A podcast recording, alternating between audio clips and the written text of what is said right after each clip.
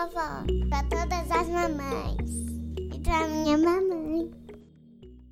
Vai começar o podcast Versar. Conta uma história. Está no ar o podcast Versar Práticas Artísticas, Maternidades e Feminismos. E quem a gente vai ouvir hoje? Olá, eu sou a Priscila Costa. E eu sou a Maria Flor. E este é o podcast Versar. E esse episódio é um episódio especial porque é Dia das Mães. E ser mãe na pandemia, como diz minha amiga e artista Michelle Sguetti, é um segundo purpério. É uma sensação de exaustão, de estar tonta e desatenta constantemente, de não conseguir pensar ou ter um tempo para si. Como o episódio foi gravado em várias situações diferentes, vocês vão perceber os ruídos, os silêncios e barulhos nos deslocamentos por diferentes ambientes enquanto acompanhamos as leituras e as falas da nossa convidada. Como vocês que acompanham já sabem, o Versar se propõe a escutar as mulheres, suas experiências, histórias e leituras.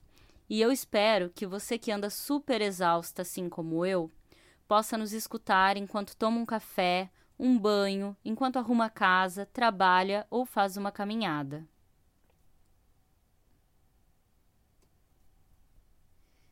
Esse dia 9 de maio de 2021 é o segundo ano que passamos o Dia das Mães em pandemia. E o que mudou de lá para cá foi que a tristeza aumentou, e aumentou muito. São mais de 400 mil mortos e o número de óbitos continua aumentando, para uma doença que já tem solução a vacina. Eu quero mandar um abraço muito forte para todas as mães, as que estão longe de suas mães ou que estão longe dos seus filhos, as que perderam os filhos durante a pandemia, as que estão com os filhos em casa e que não aguentam mais, as que não podem estar com filhos em casa porque estão trabalhando, para as que cuidam de suas crias e das crias das amigas, Quero mandar um salve também para todas as mães libertárias que não se dobram à falácia de humanizar o capitalismo. Não existe humanização no capitalismo. Um salve às mães que se auto-organizam em coletivo, em redes de apoio, em comunidades, em grupos de WhatsApp. Um salve àquelas que desabafam, que desabam, que choram, que xingam e que gritam. Não aceito e não podemos aceitar nesse momento qualquer prática que não seja o cuidado imediato com as mães, porque mais uma vez elas carregam o peso do mundo nas costas. Por isso, é com todo respeito e admiração que chamo para o episódio de número 61 a artista, amiga, companheira de luta e conversas Michelle Sguete que, com toda a licença poética que temos direito, faz um jogo entre leitura, contação de história, desabafo, apresenta um novo projeto, fala do feminismo de aquilombamento, do feminismo de ação, fala sobre este espaço de trabalho infinito que é ser mãe e muito mais. A Michelle é professora de literatura de formação em letras na URGS. Ela é amante dos livros, doula de textos, mãe da Cecília. Trabalha com manifestações da linguagem e curas. É pessoa que dança, é pessoa que ouve e conta histórias, é pesquisadora de teorias antropológicas do imaginário, é comprometida com direitos humanos, feminismo e luta antirracista e já fundou países imaginados como as Ilhas Gadilhas. Aliás, um dia eu vou chamar ela aqui só para falar dessas ilhas para vocês. Michelle, é tanta coisa linda acontecendo ao mesmo tempo que eu nem sei por onde terminar essa apresentação. Por isso, abram seus ouvidos e escutem a Michelle.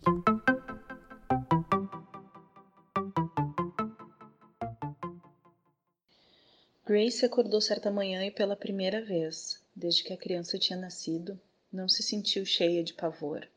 As nuvens lá fora eram um cinza claro encantador contra um céu azul radiante. Ela não olhava para o céu fazia muito tempo, nem para qualquer outra coisa. Só sentia um peso dentro dela, puxando-a para baixo. Também não tinha visto Joseph, não direito, o homem que a tinha transformado na imperatriz do Nilo dele, Ele devia estar lá, fora, ordenhando as vacas. Ela se levantou e tomou um banho, tentou escovar os nós do cabelo. Teve que desfazê-los primeiro com os dedos. Se vestiu com as roupas decentes, em vez de ficar com a roupa de dormir. Grace entrou na cozinha. Harriet estava sentada ali, comendo um ovo cozido com tirinhas de pão de café da manhã, preparado por Flossie, que mais cedo a tinha levado ao galinheiro para escolher seu próprio ovo, o ritual matinal delas. Grace, em geral, esperava que elas saíssem do cômodo para tomar seu café da manhã. Passava o tempo todo evitando a criança, era especialista nisso. Atenta aonde quer que a criança estivesse dentro de casa ou do lado de fora, e se certificava de que os caminhos das duas se cruzassem o mínimo possível, ignorando os olhares de desaprovação de Flossie quando fazia isso. Harriet e Flossie pararam de falar na presença dela. Harriet olhou para ela como se Grace fosse outra pessoa. Ela achava que era, com seu cabelo escovado e preso em cima da cabeça em vez da maçaroca selvagem a que a filha estava acostumada, e usava um vestido branco, com florzinhas amarelas em vez do roupão desbotado. Grace olhou para Harriet como se fosse a primeira vez. Ela era tão rechonchuda e saudável, com bochechas macias e radiantes. Seu cabelo descia pelas costas numa trança única, os olhos eram quase dourados, talvez até um pouco verdes. Eles cintilavam, eram curiosos, sorriam para ela. Como se para dizer: Oi, mãe, você gosta de mim agora? Flossie, o cabelo grisalho, redonda, curvada, usava uma saia antiquada de outro século que ia até o chão. Era mãe e avó de muita gente. Fazia barulhos encorajadores enquanto ouvia a tagarelice sem sentido de Harriet, que começou de novo quando a criança se acostumou com Grace. Ela mergulhava os pãezinhos na gema líquida e amarela e tentava comer sem deixar pingar no queixo. Quando pingou, Flossie limpou com um paninho. Elas pareciam tão à vontade juntas, tão próximas, tão familiares. Familiares demais. Grace preparou uma xícara de chá, se sentou de novo, agora mais perto de Harriet. Continue, ela disse quando Harriet fez uma pausa para encará-la mais uma vez. Eu queria fazer um bolo de aniversário para Harriet, Flossie. E você agora deve chamar ela de Hattie e não de Harriet. Acho que Hattie cai melhor para ela. Flossie forçou um assentimento de cabeça, não exatamente hostil. Grace fez sinal para Hattie. Vem sentar no colo da mamãe, amor. Hattie olhou para Flossie em busca de ajuda, o que doeu. Vá sentar com a sua mãe, Flossie estimulou Hattie, resmungando. Já estava na hora, alto o suficiente para Grace ouvir. Mais tarde, Grace levou Hattie para se sentar ao sol no banco do jardim. Aninhou ela no colo, leu histórias do livro dos contos de fadas. Quando terminou, Hattie estava enrodilhada em cima dela, dormindo. Grace olhou para cima e viu que Flossie tinha ido buscar Joseph, que estava parado ali no outro lado do jardim, perto do portão que levava aos campos. Mangas arregaçadas, calça enfiada dentro das botas cheias de lama apanhada numa enxada, observando, como se estivesse no deserto do Egito de novo, vendo uma miragem.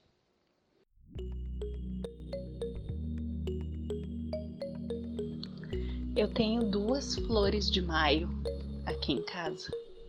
Não sei se vocês conhecem, é como se fosse uma espécie de cactus, eu acho.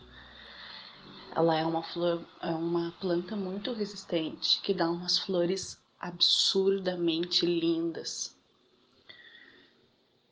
Dizem que é em maio. E eu tenho duas delas. Uma veio de uma casa antiga na qual eu vivi durante o primeiro ano da pandemia. E a outra eu comprei ao me mudar para uma casa nova. Dizem que é maio, mas só uma das flores me deu flores. Elas são da mesma espécie, são muito parecidas. Mas uma é mais antiga do que a outra, passou por um isolamento e um certo descaso meu, porque no primeiro ano dessa pandemia eu tive que fazer um movimento de sobrevivência para dentro de mim mesma muito grande. Então dizem que é maio e nesse mês tem duas datas das mulheres trabalhadoras, que são todas. Dia do Trabalhador, dia primeiro, que para mim é o dia da trabalhadora porque se tem uma coisa nessa vida que a gente sabe, é que mulheres trabalham. E o outro dia é hoje, é o dia das mães, das mulheres que trabalham. Das mulheres que trabalham, nem que seja só naquele primeiro momento em que esteve fazendo a criança o maior trabalho de todos, onde a gente pega a nossa própria matéria para desenhar a matéria que vai ser completamente diferente da gente.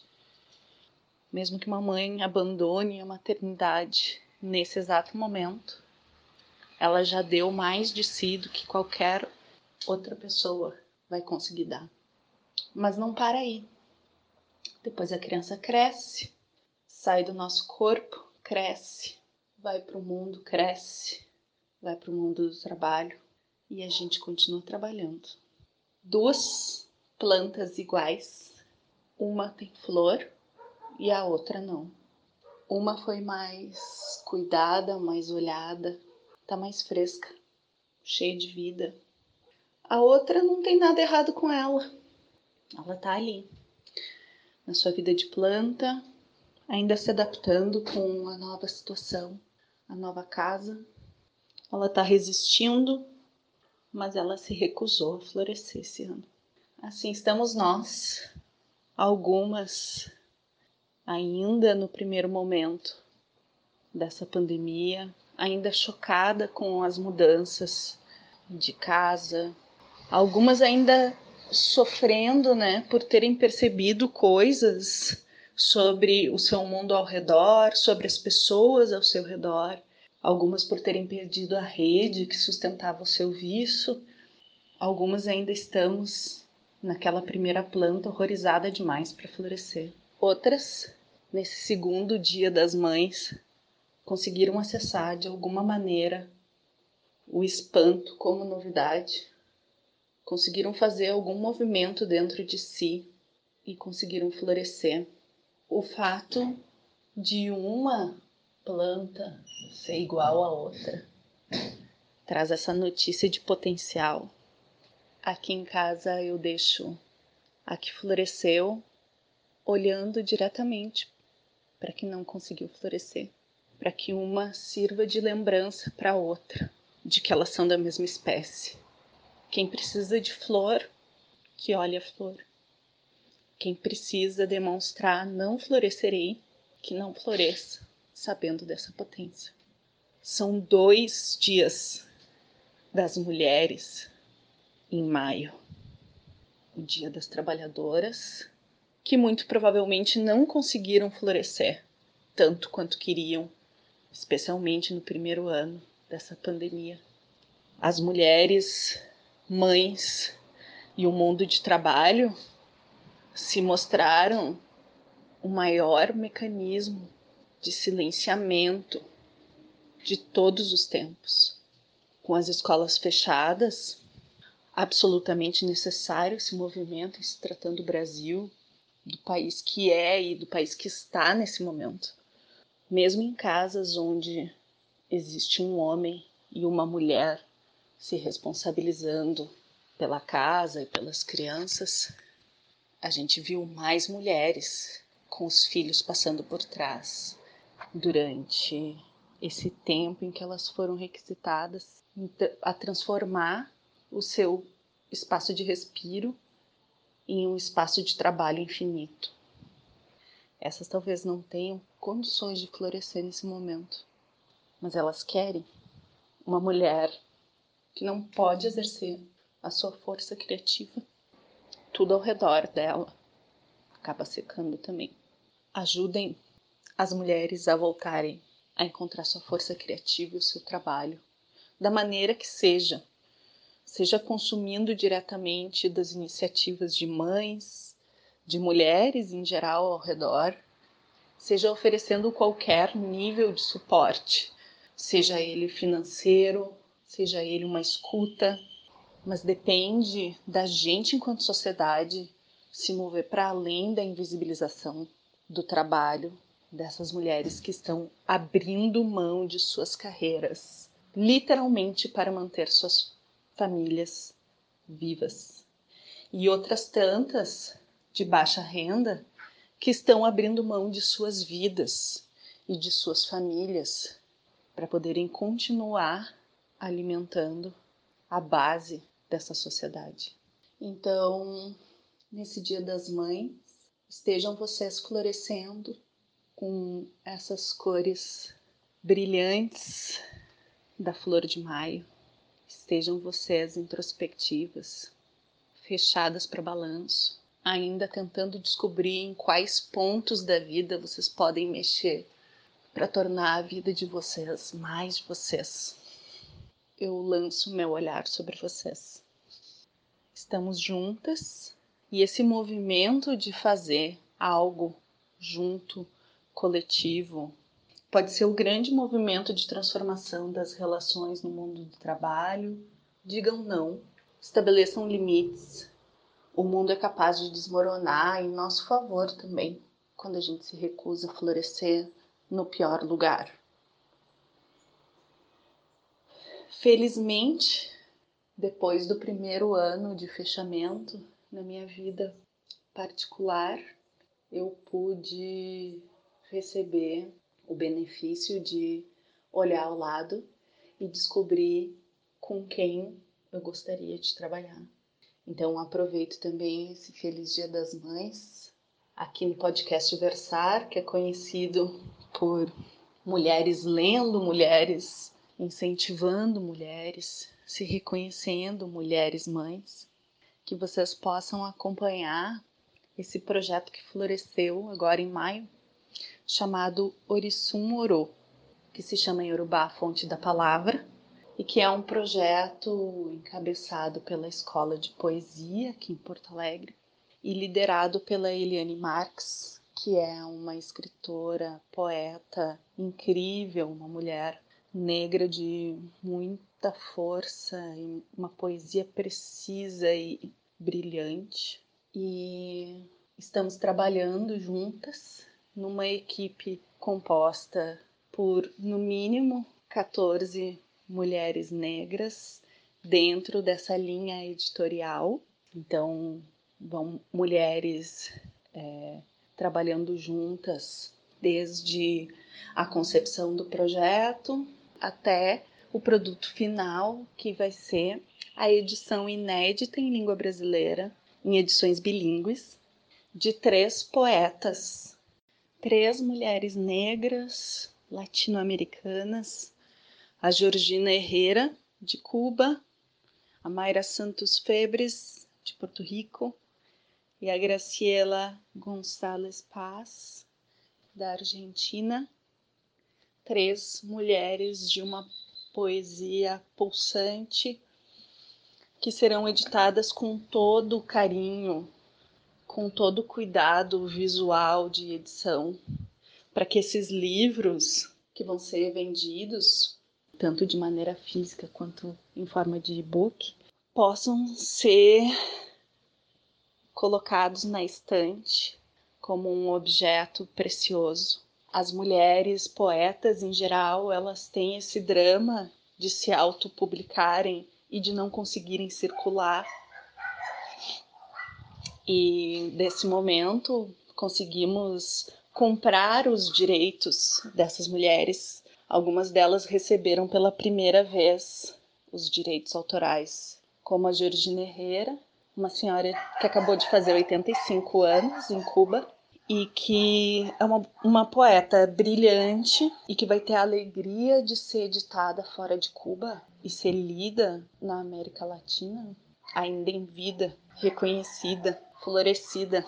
Esse feminismo de ação que o Orissun Oro representa, um feminismo de aquilombamento, de olhar para o lado e pensar: vamos construir uma equipe, vamos contratar as mulheres revisoras.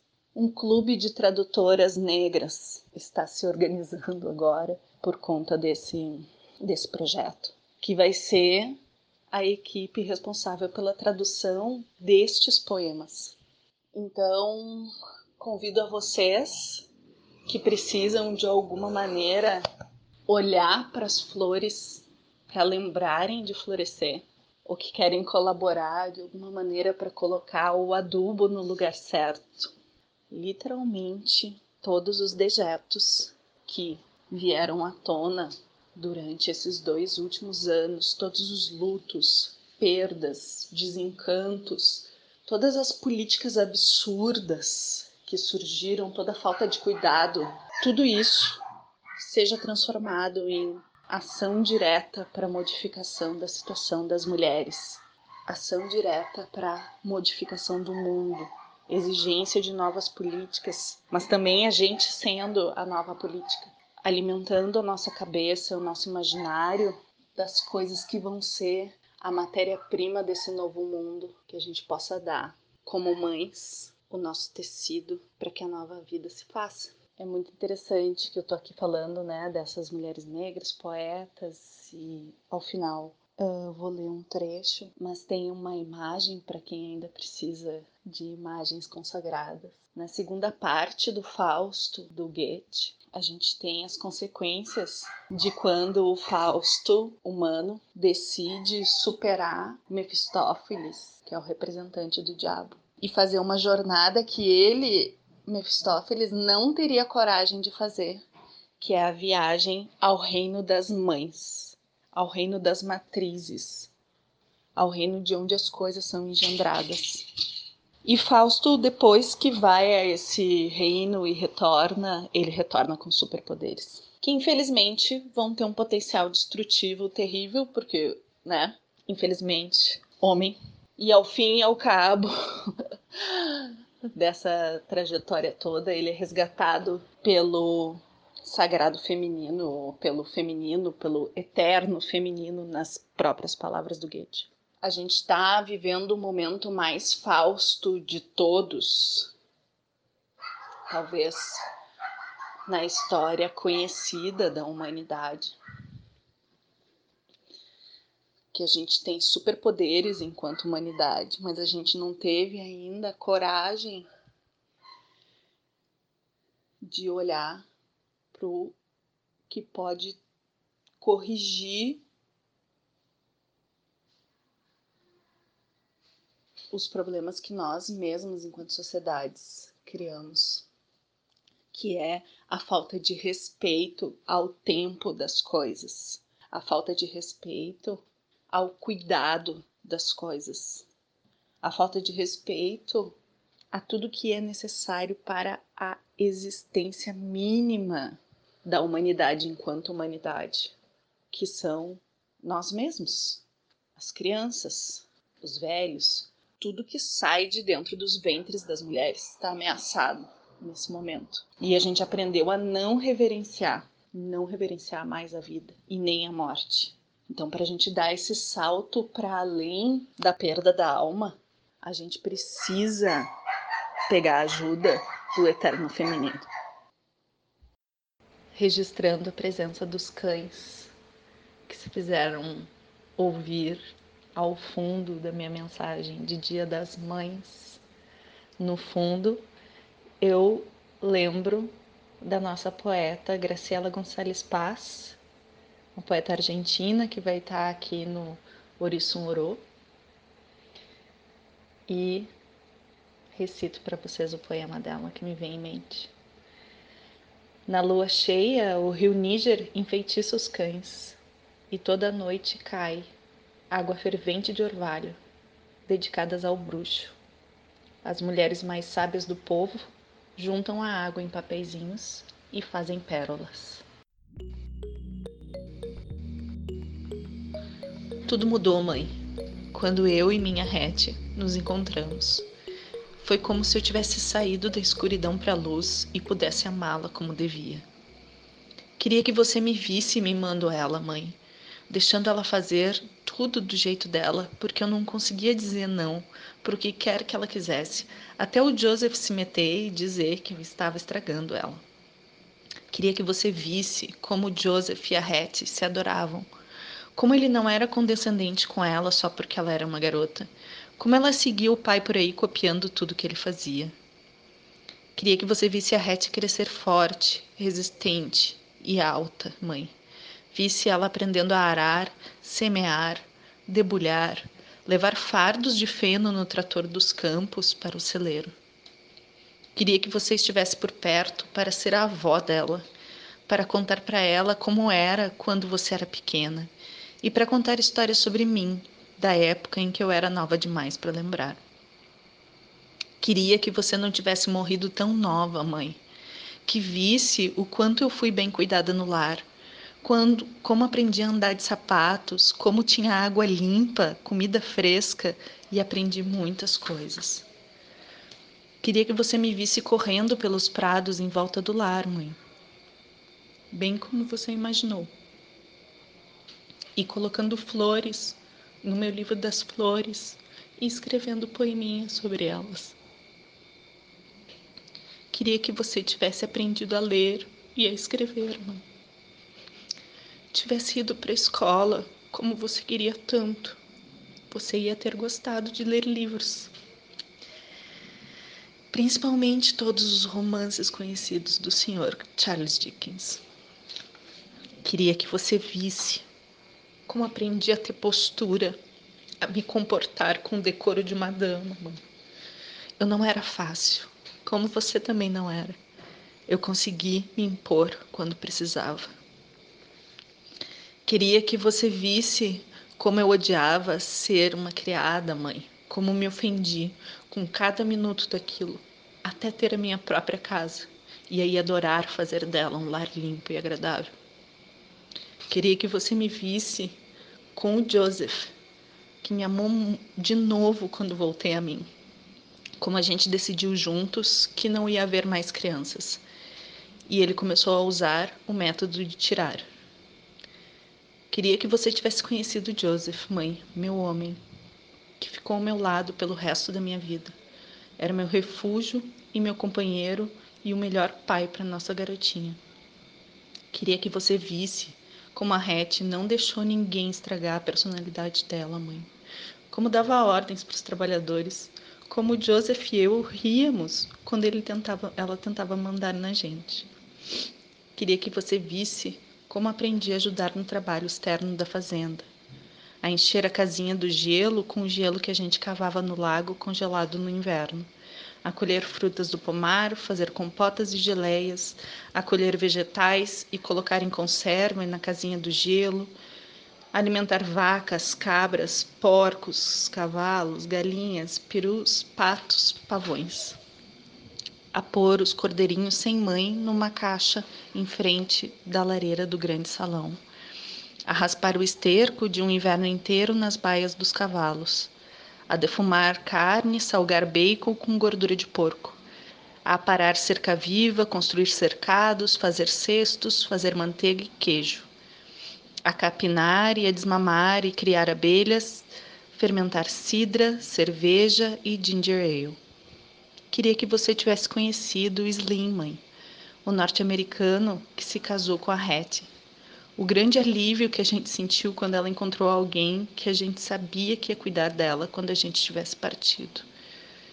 Queria que você tivesse conhecido o Sony e a Ada May, mãe, seus bisnetos.